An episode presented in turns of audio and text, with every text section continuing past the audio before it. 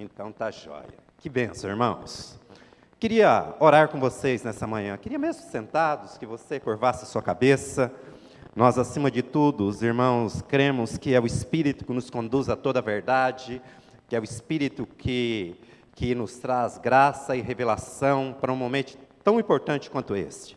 Pai, no nome de Jesus, nós estamos reunidos no Teu nome neste lugar, Pai. Tua palavra testifica no nosso coração que quando nós estamos juntos, o Senhor está entre nós, quando nós estamos juntos, há poder e autoridade no Teu nome. E nós clamamos a Ti mais uma vez, Espírito Santo, guia-nos a toda a verdade, abre os olhos do nosso entendimento espiritual mais uma vez nesta manhã, de forma que a tua palavra, Pai, seja como uma boa semente e que o nosso coração seja um solo fértil e que ela produza o fruto para qual ela é enviada no poder e na autoridade do nome de Jesus. Os que creem digam amém. Aleluia. Nome de Jesus. Pois é, irmãos, nós estamos caminhando para o final daquilo que foi proposto aqui, né? Pastor Leandro tem tem compartilhado conosco aqui a respeito das sete igrejas do Apocalipse, né? Até agora nós vimos seis dessas igrejas e hoje nós estamos chegando na última, né? E coube a minha responsabilidade de compartilhar com você a respeito de uma igreja tão importante para o nosso ensino, irmãos, para o nosso despertamento, né? Então queria ver com você aqui, queria que você abrisse aí a sua Bíblia conosco, né? É, Apocalipse capítulo 3, a partir do versículo 14.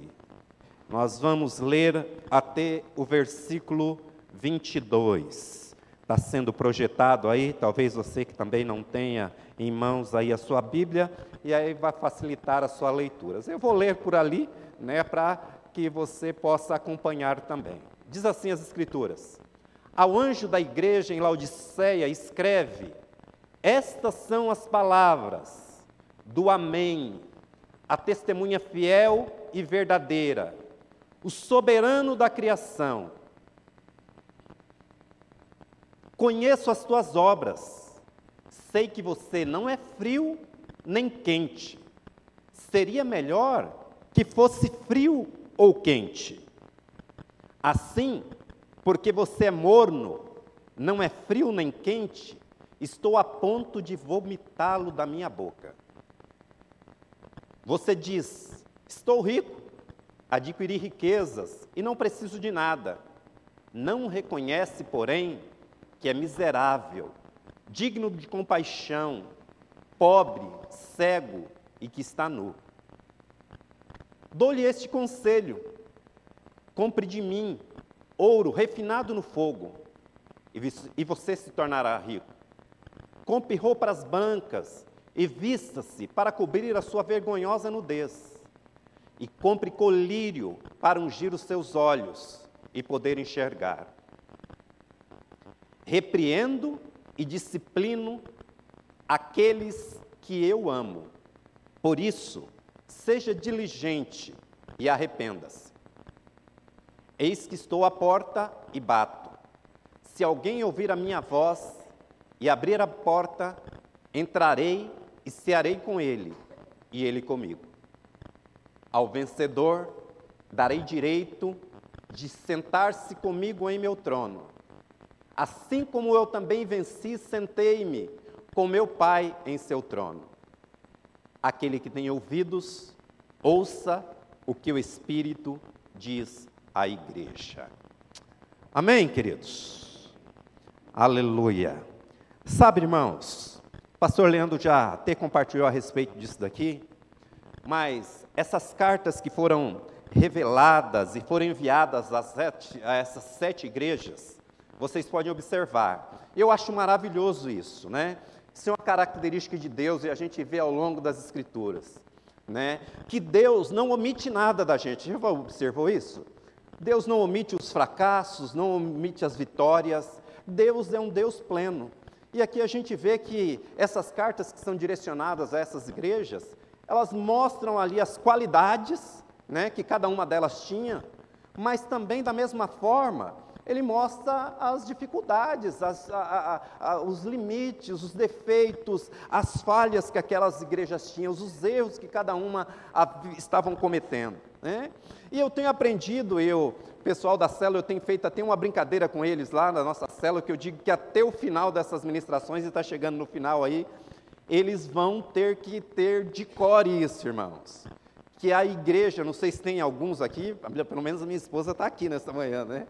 mas que a, a, a, a Bíblia, a palavra de Deus, ela é histórica e. Aí, já esqueceram, irmãos. Ela é histórica e ela é eterna. Eu tenho aprendido isso, isso caiu no meu coração com tanta graça. E a gente não pode perder de vista isso. Sabe? Ela é histórica por quê? Porque isso daqui relata, essas igrejas realmente existiram.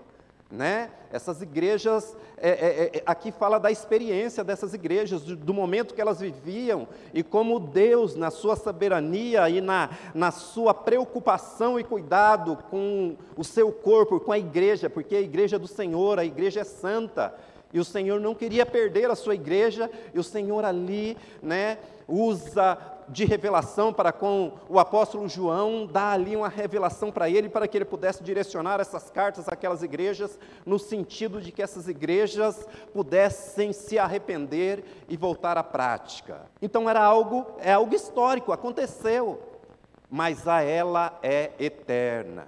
Céus e terras Passarão, diz as Escrituras, mas a palavra de Deus, ela não vai passar, irmãos. Ela não vai passar. Eu gosto muito de um texto das Escrituras, que é um rema para o meu coração, irmãos. Está ali em Romanos 15, 4, que diz que tudo quanto está escrito, e olha só como eu dizia, Deus não nos deixa que nós perdamos nada, irmãos. Tudo quanto está escrito, mesmo aquilo que aconteceu lá no passado, foi escrito para nos ensinar, foi escrito de forma que, por meio da perseverança e pelo bom ânimo, pelo desafio que as Escrituras nos traz, nós tenhamos sempre esperança, nós tenhamos sempre a expectativa de algo novo pode acontecer, porque assim é que Deus trabalha na nossa vida. Deus é o Deus do novo. Por isso, irmãos, eu tenho certeza disso né? E eu tenho tido boas experiências, como eu dizia, particularmente no contexto das nossas células, de pessoas que têm trazido retorno para a gente, de como isso que a gente tem, o pastor Leandro tem compartilhado conosco aqui, tem sido significativo para a vida delas, dos desafios que tem trazido, no sentido de muitas vezes, situações que muitas vezes são, às vezes, pequenas ao nosso ver, pequenas, mas que pode levar-nos para caminhos perigosos, né? Então eu tenho convicção de que tudo isso que a gente tem compartilhado e ouvido aqui é muito útil, irmãos, para o nosso aprendizado. Ah, mas aconteceu lá no passado. Pois é, aconteceu lá. E se nós não nos atentarmos, como bem diz o final de cada uma dessas cartas, aquele que tem ouvidos, ouça o que o Espírito diz à igreja. Aquele que tem ouvidos, ouça, fique atento à demonstração do Senhor, porque senão nós podemos correr os mesmos riscos que aconteceram com aquelas igrejas, os mesmos riscos que aquelas igrejas tiveram, vivenciaram, experimentaram e que, se não se arrependeram, aquelas que não se arrependeram, foi com certeza danoso e fatal para aquelas pessoas como igreja. Amém?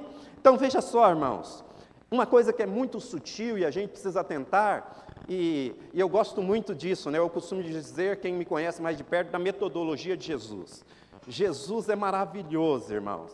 Porque, observe aí, é, é, é comum a, a, a cultura, as realidades que a gente vive, as experiências, o dia a dia, os costumes, muitas vezes, de uma realidade, de um meio em que a gente vive, de influenciar a gente. É ou não é?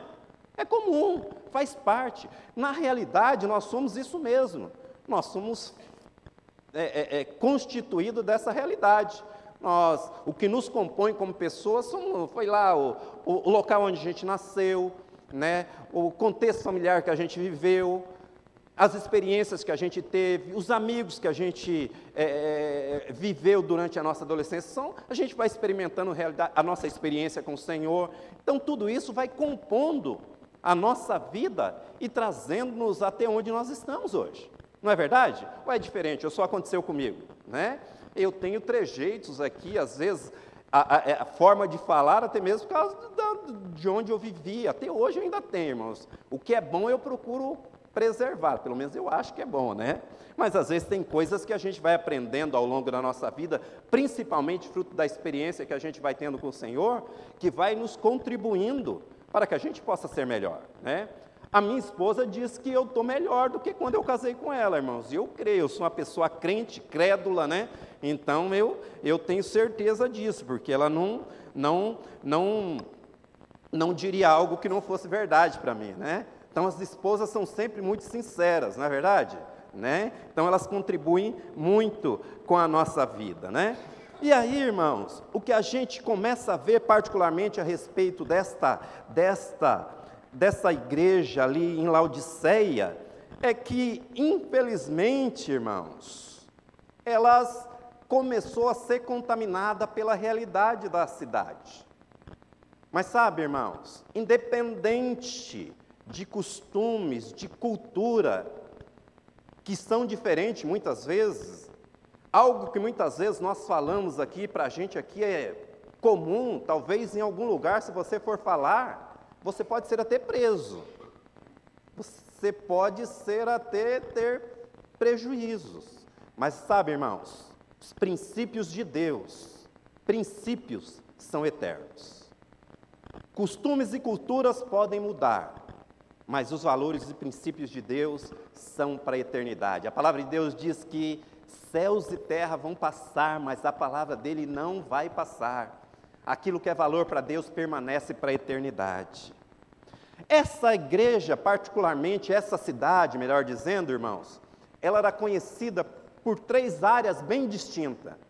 E olha como é legal isso, como eu dizia a respeito da metodologia de Jesus, que Jesus vai aproveitar a própria realidade dessa da cultura que eles estavam inseridos ali para aplicar o princípio necessário para eles ter o despertamento.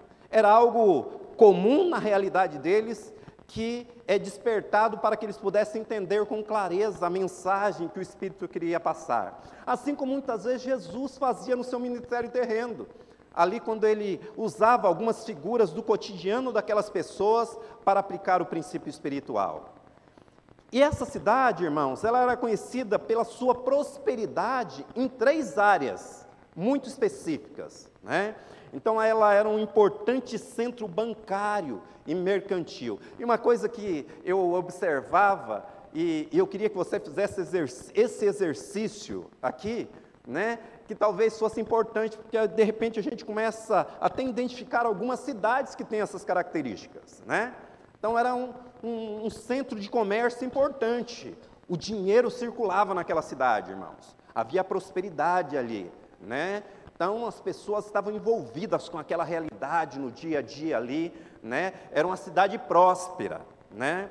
Tinha ali também, além de um centro bancário e mercantil, um centro bancário de um comércio muito ativo, havia ali também naquela cidade um centro médico de, oftalmologia, né?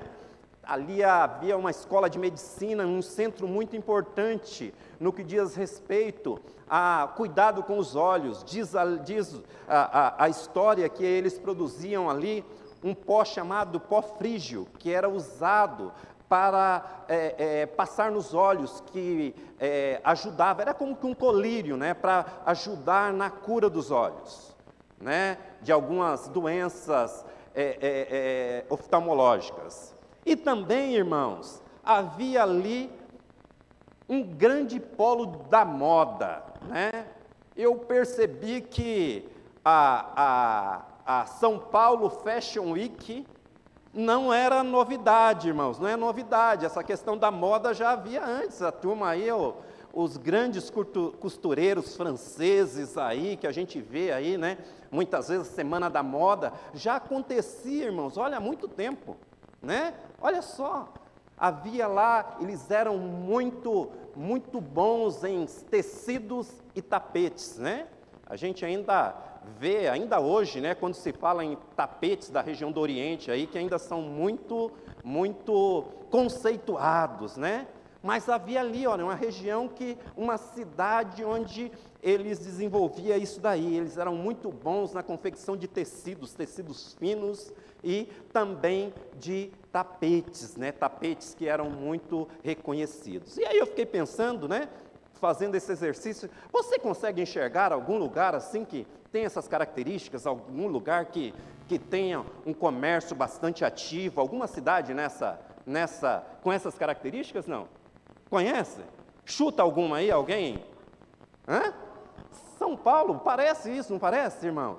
Na, foi, eu sei que deve ter outros, irmãos, mas o primeiro que meia mente, para mim, realmente foi São Paulo. Eu fiquei pensando, falei, poxa vida, parece que São Paulo transportou-se para cá vindo de lá da, da, de Laodiceia, né? Que realmente a gente vê que é um, é um centro, talvez um dos das áreas do nosso país aqui, uma das cidades que mais movimentada, aqui estão as bolsas de valores, né, de comércio aqui bastante ativa, né? E movimenta-se muitos recursos aqui, né? E as empresas, grandes empresas estão aqui, não que não estejam em outros lugares, também há em outros lugares, e até muitas, em, em, em muitos casos tem algumas empresas que até por causa de questões de brigas tributárias aí estão deixando São Paulo. Mas foi uma das realidades que eu vi, né? Região do Bom Retiro, Brás, nós ainda tem irmãos aqui que trabalham, né, com essa questão de comércio de tecidos, né? 25 de março e a, a, a moda ferve, né?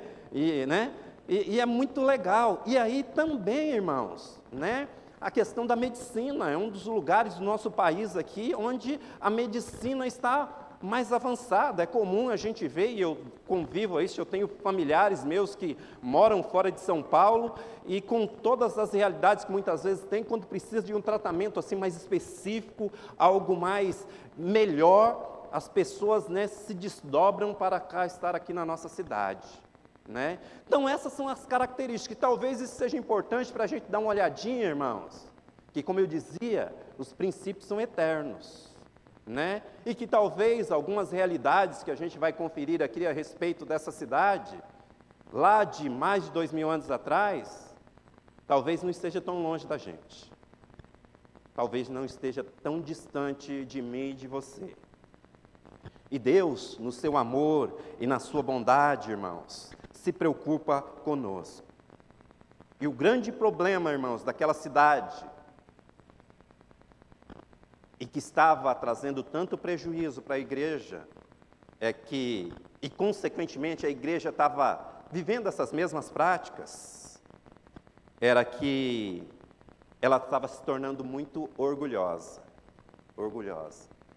Já houve épocas no nosso país, irmãos, não sou não sou muito bom de história, não, mas houve épocas do nosso país aqui, teve algumas regiões do nosso país que quis se separar do, do país. Vocês se recordam, vocês que estudaram aí, né, talvez mais que eu, vão se lembrar disso daí, né? Mas era justamente por causa disso, por causa de algumas questões que, ah, não, eu sou muito bom, né?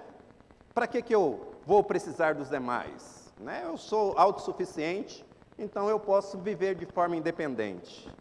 E isso, irmãos, estava contaminando os irmãos. Em termos materiais, maravilhoso, ótimo, não tem, ah, não tem problema nenhum você ser próspero.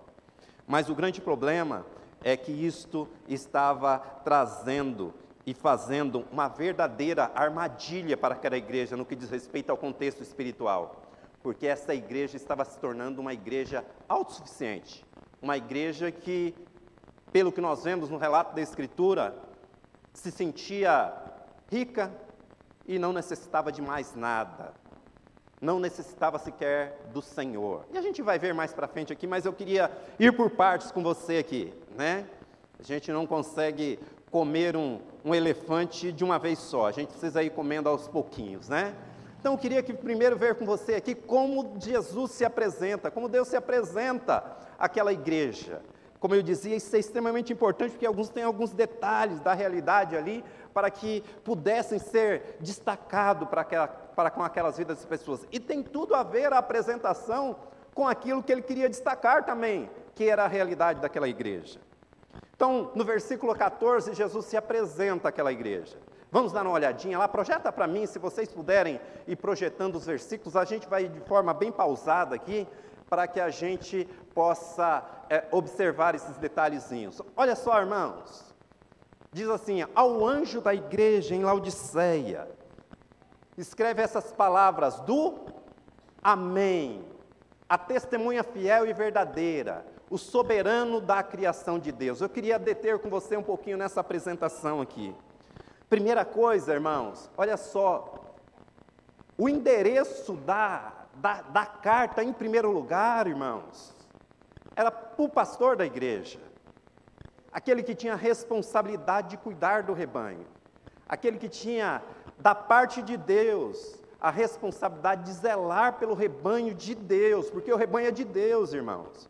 O rebanho não é de um homem, né? Gosto muito da declaração lá da, da, da palavra de Deus que diz: olha, pastorear o rebanho de Deus que está entre vós, não como dominadores, não como, com ganância, mas como modelo para o rebanho. Então, por isso que começa com aquele que, que é o líder. Olha, dá uma olhadinha comigo nesse, nesse em, em Colossenses capítulo 4, versículo 16 e 17, que é muito interessante que essas igrejas, né, eu estava dando uma estudadinha, elas estavam a, a aproximadamente 18 quilômetros uma da outra.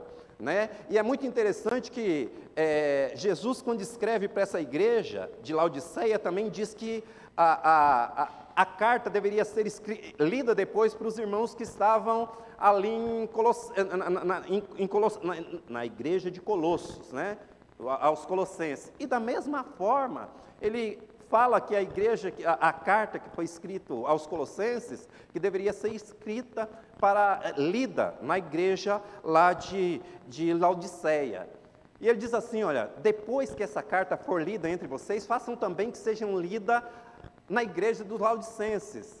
E que vocês igualmente leiam a carta de Laodiceia. Agora olha o verso 17.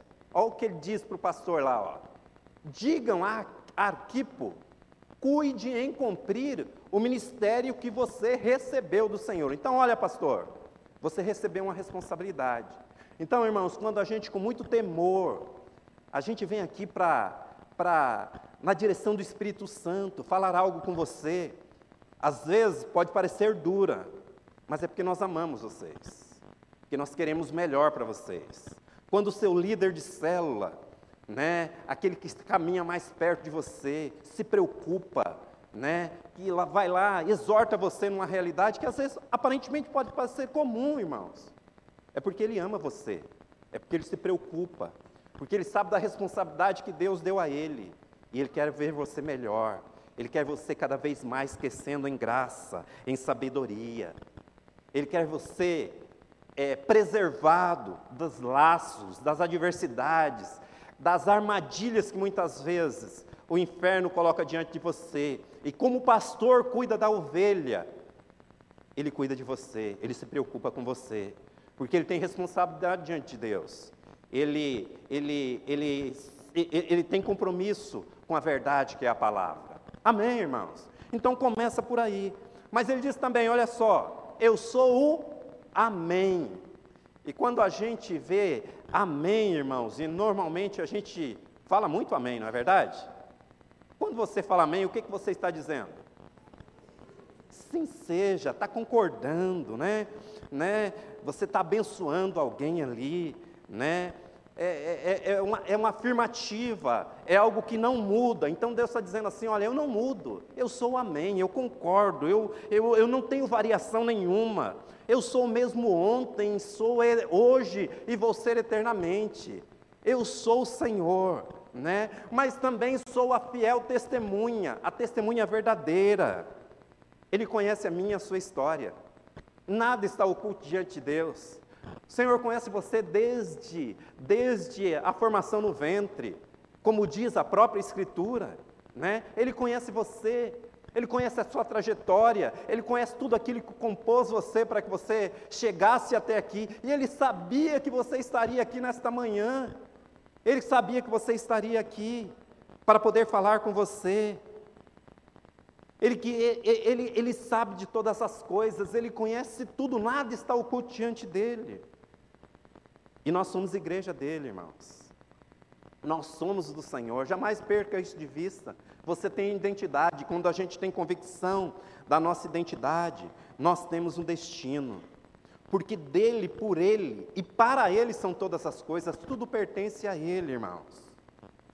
E quando a gente observa isso, é importante a gente atentar para a realidade nossa de como igreja corporativa, igreja corpo, igreja prédio, igreja congregação, mas a gente também ficar atento no que diz respeito a nós como igreja, templo do Espírito Santo. Nós somos o templo. A igreja que nós queremos começa com a igreja que eu e você, que nós somos. É importante isso, a gente não pode perder de vista isso. Ele caminha, irmãos, entre nós. Ele caminha no meio da sua igreja, porque a igreja é dele.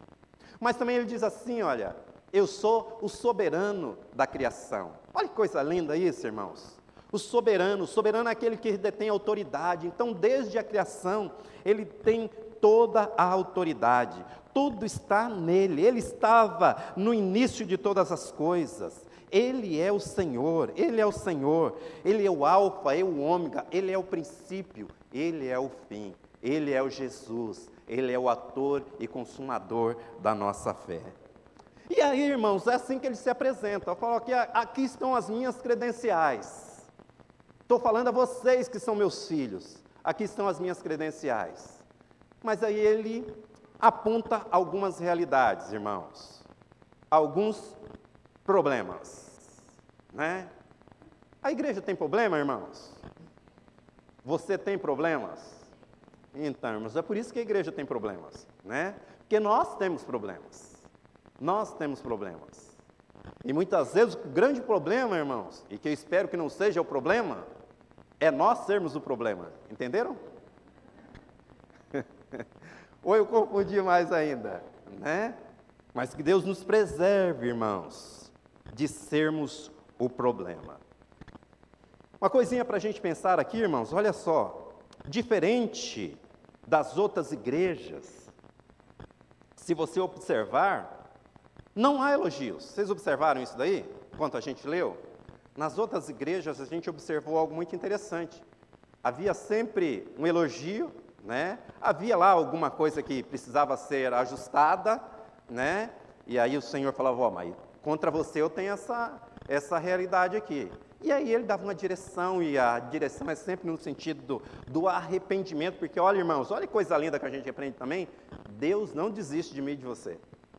Deus não. De... Irmãos, se Deus desistisse de mim, irmãos, eu não sei onde eu estaria. Talvez eu nem estaria aqui entre vocês mais. Porque pensa numa pessoa encardida, irmãos. Não melhorou muita coisa, mas Deus não desiste de mim e continua trabalhando em meu favor, porque Ele é um Deus que trabalha por aqueles que nele esperam. Né? Então, os problemas é, é, é, é, também, irmãos, melhor dizendo, não havia elogios, mas os problemas que a gente observa ali, né, e, e, como eu dizia a vocês, né, há uma ligação muito grande entre a igreja de, de, de Laodiceia e de Colossos, que os problemas não estavam começando a acontecer naqueles dias ali. Era algo que eu pude observar, irmãos, que já havia um tempinho, né? E é, é, é Colossenses capítulo 2, no versículo 1, coloca para a gente aí, queridos, olha só.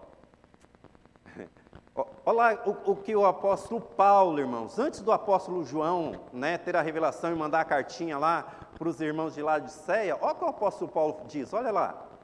Quero que vocês saibam o quanto estou lutando por vocês e pelo cristão em Laodiceia e por todos que ainda não me conhecem pessoalmente. Então o apóstolo Paulo está falando, falou, gente, eu estou numa guerra espiritual aí, não é só por vocês não, por aqueles irmãos lá de Laodiceia. Então, os problemas, muitos anos antes já tinha problema, irmãos. Eu me lembrava, quando eu pensava nisso, em uma biografia que eu li, de, se eu não me engano, irmãos, de Charles Spurgeon, né, melhor dizendo, e que era um evangelista, e então diz a biografia dele que certa vez ele evangelizava em uma determinada cidade, e algumas pessoas conheceram o Senhor, né, e aí ele, ele pegou e falou, olha, da importância de, como ele era um, um evangelista itinerante, né, das pessoas se ligarem, uma, uma igreja, né, para viver a vida cristã dentro do contexto do corpo, né? E aí, passado algum tempo, ele retorna ali para aquela cidade e encontra a pessoa novamente, ele feliz da vida, né, foi querer saber onde a pessoa estava inserida ali naquela cidade, em qual igreja e tal. E a pessoa falou para ele assim, falou, não, eu ainda não estou em igreja alguma. Mas como assim? Ele falou, não, é que eu estou procurando né, até eu conseguir encontrar a igreja perfeita, certa, correta. Ele falou, então, continue procurando. Continue, faça isso. E a hora que você encontrar, não entre. Porque a hora que você entrar, ela vai deixar de ser perfeita. Nós somos imperfeitos, irmãos. Nós estamos em construção. Nós estamos em construção. Nós não estamos falando aqui de perfeição, mas nós estamos falando em compromisso, em responsabilidade, né? Em responsabilidade diante de Deus, em levar Deus a sério. Nenhum gigante, irmãos, ele nasce grande somos nós que alimentamos. Problemas não acontecem do dia para a noite, mas nós vamos alimentando eles e muitas vezes eles tomam determinadas proporções que às vezes nos se tornam gigante para nós, gigante para nós. E o grande problema, irmãos, desta igreja está ali no versículo 15 ele diz assim: Olha, conheço as tuas obras, sei que você não é quente nem. Você é então morno. Conversava outro dia com a minha esposa, irmãos, e a gente lembrava, talvez não aconteceu com vocês, né? A, gente tem um pouquinho mais antigo, né? Modo de se dizer, né, irmãos? A gente tem um pouquinho, talvez, mais de, de rodagem aí. E eu me lembro, irmãos, assim, vagamente, né? que quando a gente era, era, era criança, e muitas vezes a gente estava febril, tinha uma lenda, talvez que seja só lenda lá no nosso contexto familiar, né? Que você não podia tomar água fria, você tinha que tomar água morna. Gente, era algo horrível. Você já experimentou tomar água morna? É horrível. Dá ânsia, traz desconforto. E essa figura que Deus traz para nós é justamente isso, irmãos. Para o Senhor, Ele diz lá: é melhor que você fosse frio do que você ser morno, porque eu estou a ponto de vomitá-lo da minha boca. Será que a gente, dentro do contexto de igreja, a gente pode encontrar pessoas num contexto como esse, irmãos? Será que em um determinado momento da nossa vida a gente mesmo já não viver uma experiência como essa, de decadência, de frieza, de uma anemia espiritual, de apatia, de indiferença, de, de falta de paixão, irmãos. Às vezes a gente está pronto, tem energia para tudo quanto é coisa, irmãos. Mas para Deus a gente se arrasta.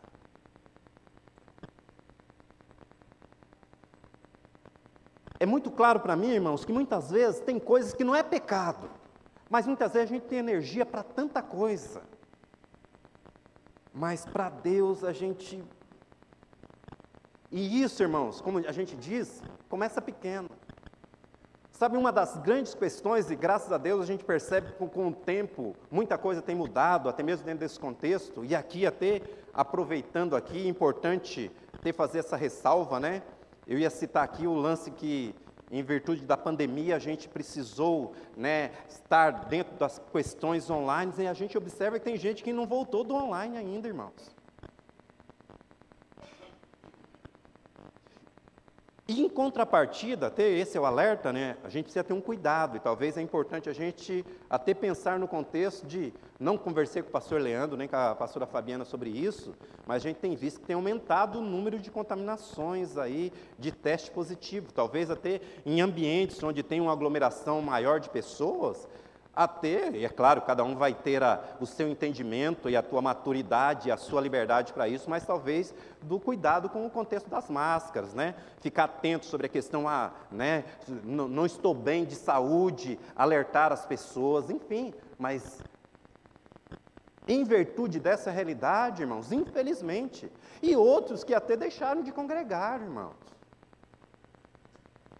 Tenho energia, tenho tempo para todas as coisas.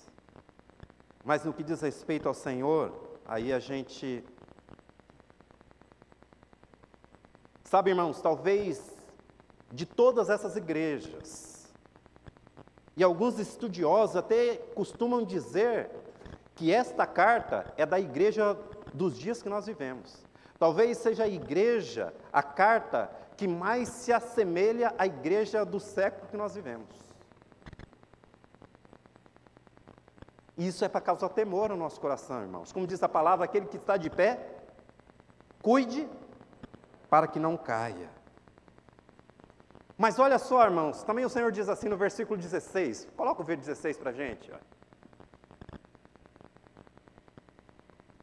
Então aí o 16 vai chegar. Isso.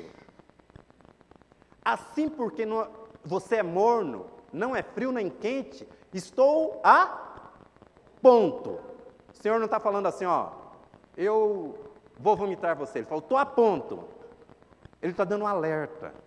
Ele está dando um aviso. Sabe por quê, irmãos? Ele espera de nós paixão. Ele espera de nós fervor. Diz Lamentações 3, 22 que as misericórdias do Senhor são a causa de nós não sermos consumidos. Elas se renovam a cada dia, cada manhã ela se torna nova.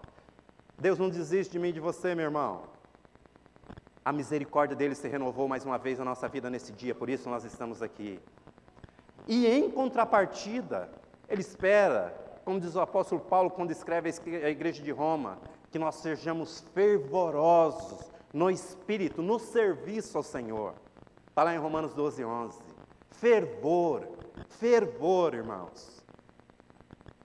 Entusiasmo prazer, como dizia a Fabiana quando ela, quando ela ministrava aqui a respeito da nossa oferta. Oferta não é só o recurso financeiro que nós separamos para oferecer ao Senhor, oferta é a nossa vida. Eu gosto muito lá da, da, da expressão da, das Escrituras, quando o apóstolo, Paulo, apóstolo Paulo fala da igreja da Macedônia, das igrejas da Macedônia, que, em primeiro lugar, antes delas oferecerem qualquer valor, elas se deram em primeiro lugar a si mesmo. Os irmãos se ofereceram. Isso é paixão, isso é entrega. Mas aquela igreja era uma igreja morna. É muito interessante também, olha só, irmãos, que não fala que aquela igreja tinha heresias. Observou? Não fala que era uma igreja herege, não é? Não. Era uma igreja que tinha tudo para ir muito bem, irmãos. Tinha tudo para ser uma bênção, mas diz as Escrituras que era uma igreja morna. E qual a causa dessa mornidão, irmãos? Olhando a própria apresentação, como Jesus fala daquela realidade, como era aquela cidade. Era o que a gente chama da egolatria. Sabe o que é egolatria? Ego latria. Eu entender que eu. Perdão.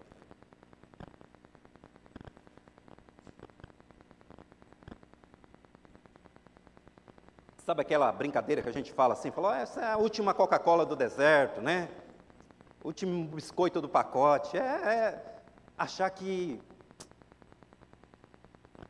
é o tal. E essa cidade pensava dessa forma. E os irmãos começaram a pensar igualmente. Nós somos os melhores, nós somos melhores que os outros. Nós não precisamos dos outros, nós somos muito bons.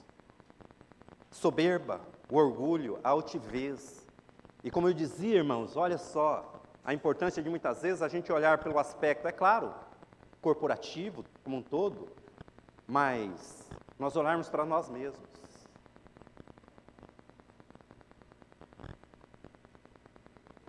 Eu sou tal, para que, que eu preciso dos demais irmãos? Eu sou autossuficiente, eu tenho tudo, não preciso de nada.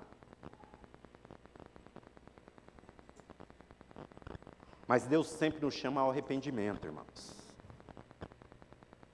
Finalzinho do versículo 17, diz assim: Olha, você diz, estou rico, adquirir riqueza não preciso de nada. Olha, para que, que eu preciso dos outros? Eu tenho tudo, sou muito bom.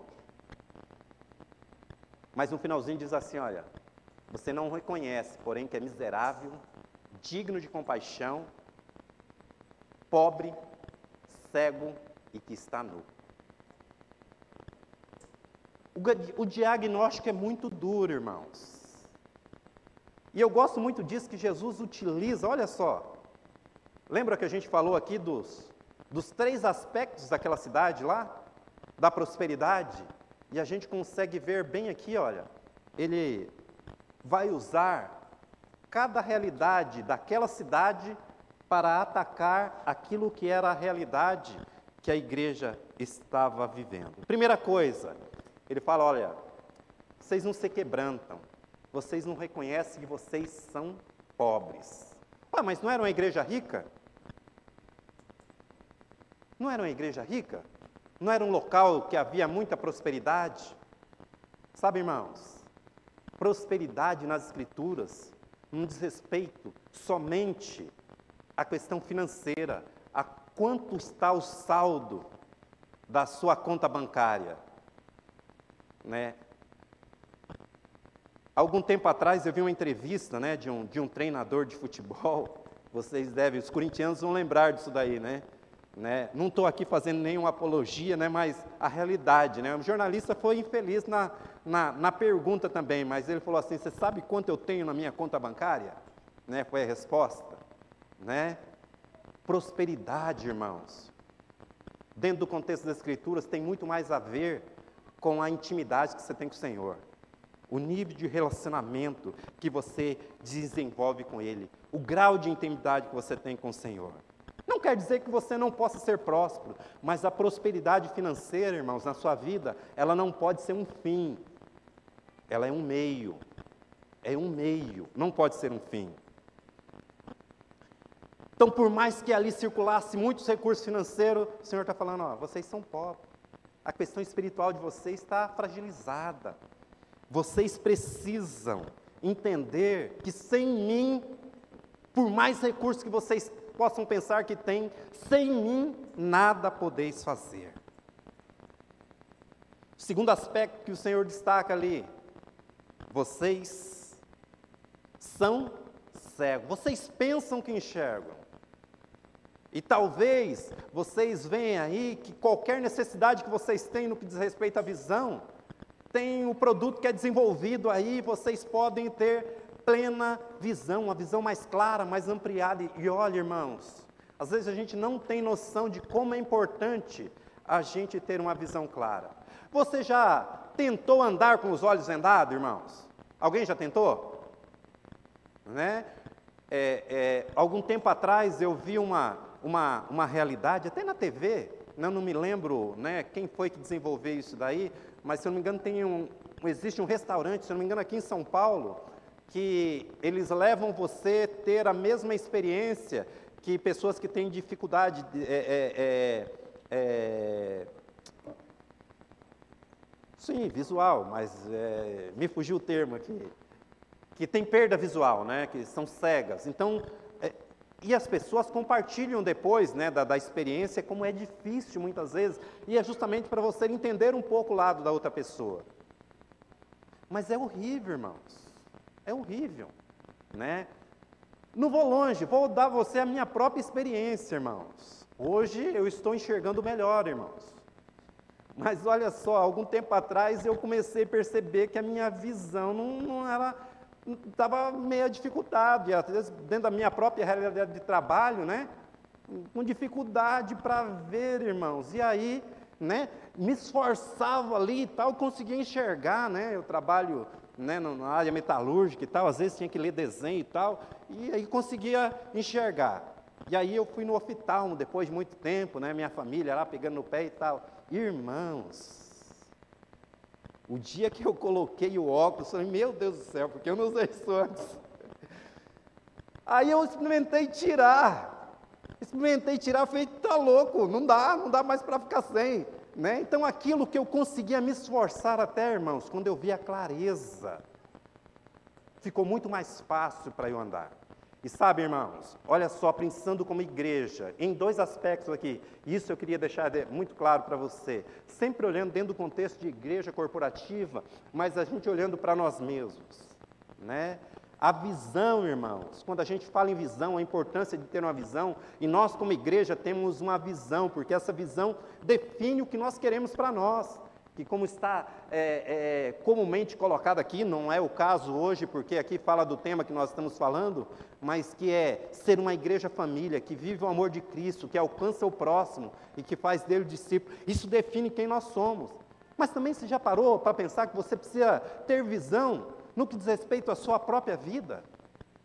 A visão é uma imagem do futuro que nos impulsiona a atingir aquele alvo. Como diz a definição de John Maxwell, é a imagem do futuro que produz paixão. Agora, olha só, o que, que você pensa, o que, que você espera da sua vida espiritual para amanhã? Como você pensa o contexto seu familiar amanhã? Precisa ter visão, precisa ter uma visão clara. Qual é o propósito de Deus para a minha vida, para a minha casa? Para o reino para o reino. É importante a gente ter uma visão clara. Uma outra coisa, irmãos, ele fala da, da nudez daquele povo. Vocês têm tudo aí de melhor, mas vocês estão fragilizados, vocês estão nus. Sabe, irmãos, a minha oração é que eu e você jamais possa ser pego num diagnóstico como este. Jamais nós venhamos cair dentro desse contexto. Muito pelo contrário, que a cada dia a chama da paixão pelo Senhor possa estar acesa no nosso coração. Nós poder, po, possamos arder em chamas pelo Senhor. Mas o Senhor dá um conselho. Vamos lá, versículo 18. O Senhor fala assim: Olha, eu aconselho que vocês comprem de mim ouro refinado no fogo e você se tornará rico. Compre roupas brancas e vistas para cobrir a sua vergonhosa nudez. E compre colírio de mim. Deus. O Senhor está falando para comprar dele. Não era lá da cidade, não era lá do, do, do, do, centro financeiro que você ia buscar os recursos, não era lá do, do, do polo da moda. Não, ele falou, não, é, é para vocês comprarem de mim. Eu me lembrava, irmãos, de Mateus 13, quando diz respeito a, ao maior tesouro que a gente pode ter. Quem é o maior Qual é o maior tesouro que você tem? É Jesus, irmãos. Faça de Jesus o seu maior tesouro. Faça de Jesus a sua maior riqueza. Como eu disse, olha, faça de Jesus a maior. Como dizer que a gente não está fazendo uma apologia, não, que aí você tem que ser um miserávelzinho, não. Né? Deus, a palavra de Deus diz que Deus ama a prosperidade dos seus filhos, irmãos. Mas sabe, irmãos, Jesus tem que ser o maior tesouro, a maior riqueza. Dá uma olhadinha, coloca para a gente aí, Mateus 13, 45 e 46, Jesus fala a respeito de uma palavra, de uma parábola. Ele fala a respeito de algumas coisas, de várias parábolas nesse contexto, mas ele, ele, ele deixa algo muito claro. Né? Dentro, entre todas as parábolas, ele destaca isso. Olha só, o reino dos céus é semelhante também a como um negociante que procura pérolas preciosas. Lembram lá a cidade, o grande centro mercantil. Mas aí ele diz assim: olha, encontrando uma pérola de grande valor, foi e vendeu tudo que tinha, comprou. Jesus está falando aqui do reino de Deus. Buscar em primeiro reino, em lugar o reino de Deus e as demais coisas serão acrescentado. O reino de Deus é sua justiça, né, melhor dizendo, e as demais coisas serão acrescentadas. Faça de Jesus, irmãos, a seu maior tesouro, a sua maior riqueza. Mas ele diz também, olha, compre, compre colírio. Limpe a sua visão, irmãos, clareie a sua mente.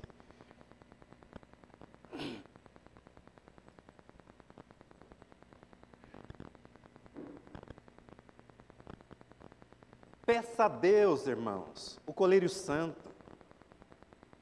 Abra, abra a palavra, irmãos, a palavra de Deus, a palavra de Deus, ela vai dar clareza para você. Salmo 119, 18, o salmista diz assim: olha, é, é, abra bem os meus olhos, Senhor, para que eu veja as maravilhas da tua palavra. Salmo 32, 8 diz assim: Olha, instruir-te-ei, é o Senhor dizendo para o salmista: instruir-te-ei, ensinar-te-ei no caminho que devo seguir. Sobre as minhas vistas te darei conselho. Busque o conselho de Deus. Busque a Deus, peça a Ele uma direção. Às vezes não sabe para onde ir, o que fazer.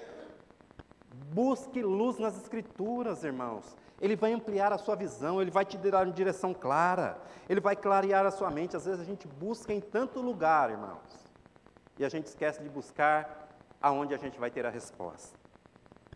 Assim como estava acontecendo com aquela igreja.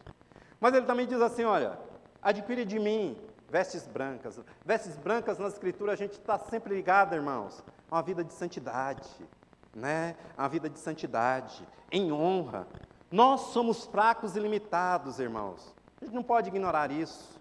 Nós somos dependentes do Senhor. Algum tempo atrás eu convivia com uma pessoa e dentro de uma realidade que ela vivia, né? E a gente tinha liberdade de, nessa questão de cuidado e de, de cobertura, né? Buscar ver o progresso que ela estava tendo numa área de limitação dela.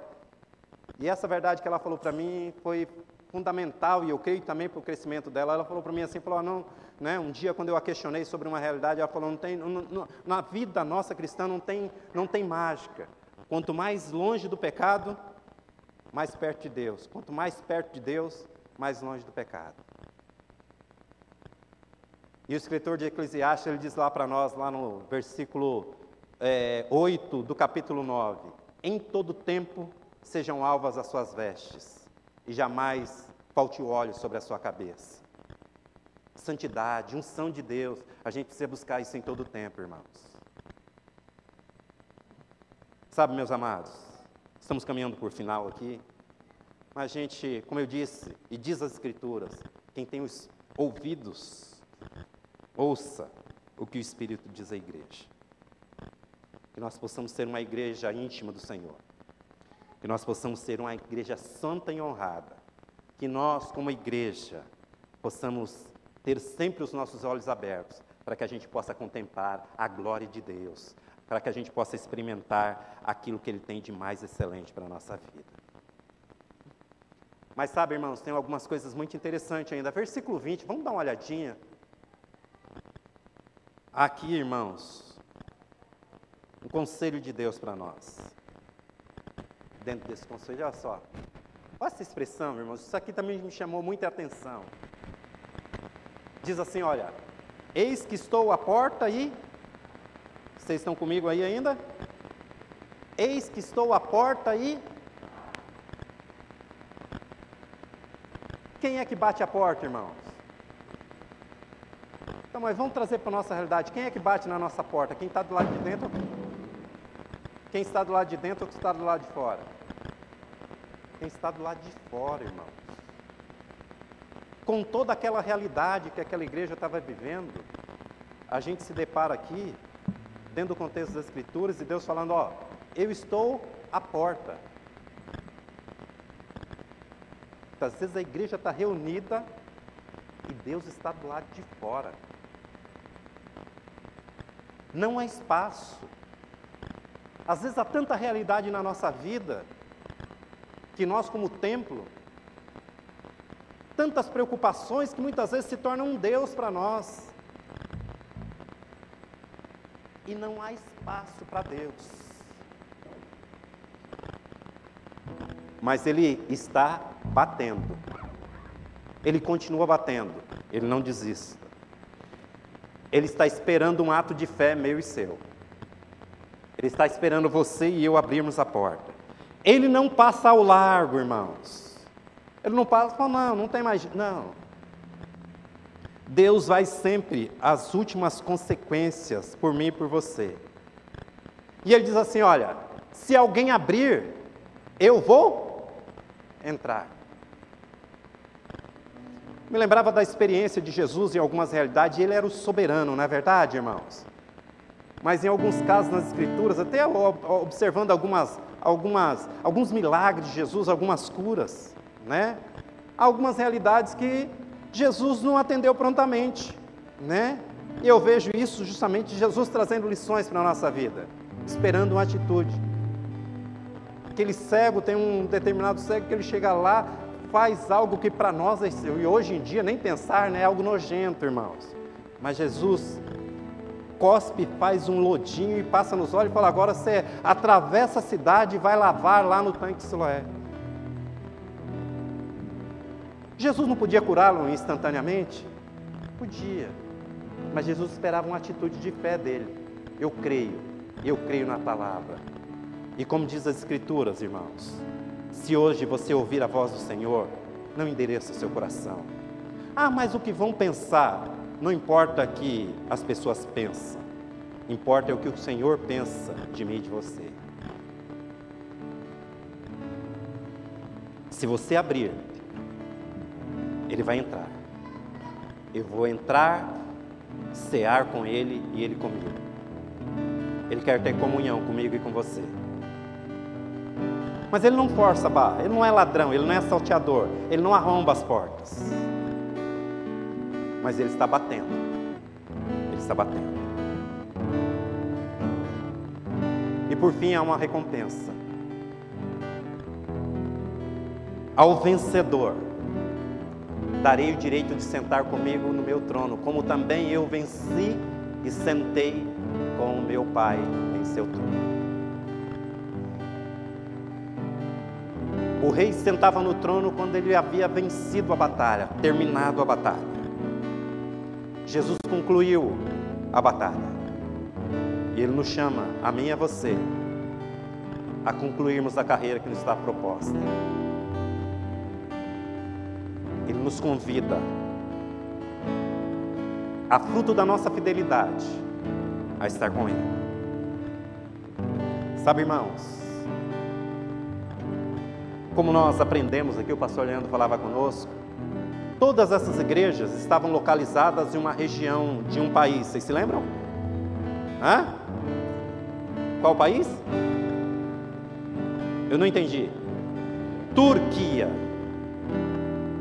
Turquia. Igrejas extremamente relevantes, irmãos, que Deus enviou uma revelação específica Sabe o que acontece com essas igrejas hoje? Sabe o que acontece? Essas igrejas praticamente não existem, não existem. 95% da população da Turquia hoje, irmãos, se dizem islâmicas. Praticamente é um dos poucos países onde é, é, se professa a fé islâmica e você tem a liberdade de poder professar a sua fé. Pelo menos é o que dizem, né? Eu nunca fui para lá. Mas olha só, irmãos. O alerta de Deus era: quem tem ouvidos, ouça. Jesus está sempre esperando arrependimento e quebrantamento. Que nós, irmãos, em nome de Jesus, possamos estarmos sempre atentos